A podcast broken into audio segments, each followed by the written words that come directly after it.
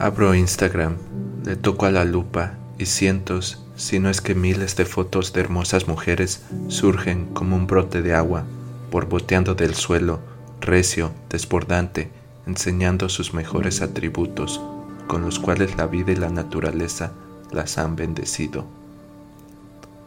Una sonrisa coqueta de vez en cuando me aparece y entre tantas otras fotos de mujeres bellísimas, ésta se desvanece. Ah, caderas llenas de vida y senos que contienen la comida de los retoños que algún día a este mundo vendrán. Déjenme engendrarlas, que para todas tengo semillas.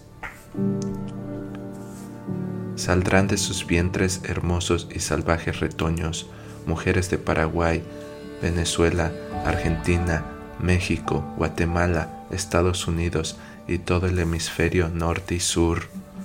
Salen por todas partes como hormigas del suelo. Miles de vidas no me bastaría para conocerlas a todas, para engendrar a tantas hermosas mujeres que en este mundo hay. Esta noche, como todas las noches, estoy solo, con un frío que me perfora los huesos, como a César Vallejo en París. Los coyotes aullan por amor y las ranas no paran de quejarse o reírse, solo ellas lo saben.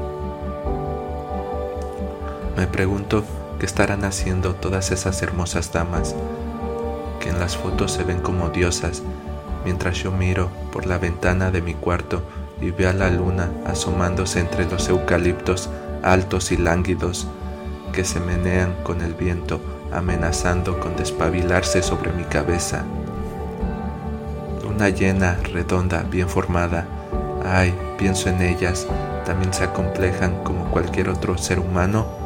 Se estarán lavando los dientes, leyendo un libro, bailando en una discoteca, llorando desesperadamente por un caballero que les ha partido el corazón en dos Ah, que va, de seguro, que han de estar haciendo el amor empedernidamente, como si el mundo se fuera a acabar cuando el alba salga.